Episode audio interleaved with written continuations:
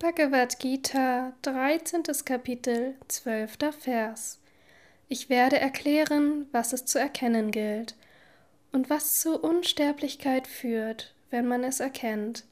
Das anfangslose, erhabene Brahman, das weder Wesen noch Nichtwesen genannt wird.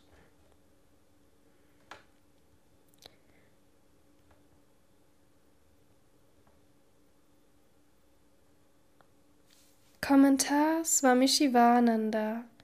Der Herr rühmt das, was es zu erkennen gilt, Para Brahman, um in Arjuna unter anderen, die das hören, den starken Wunsch entstehen zu lassen, es zu erkennen.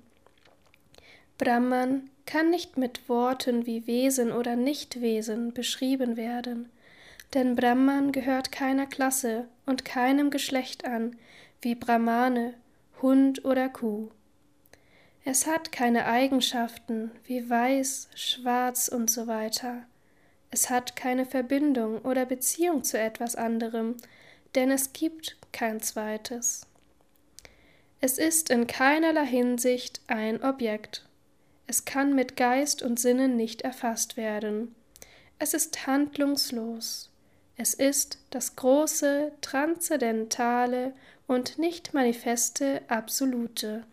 Es ist immer das beobachtende Subjekt in allen Objekten. Die Veden erklären ausdrücklich, dass Brahman ohne Eigenschaften ist, ohne Aktivität, ohne Verhaftung und ohne Teile.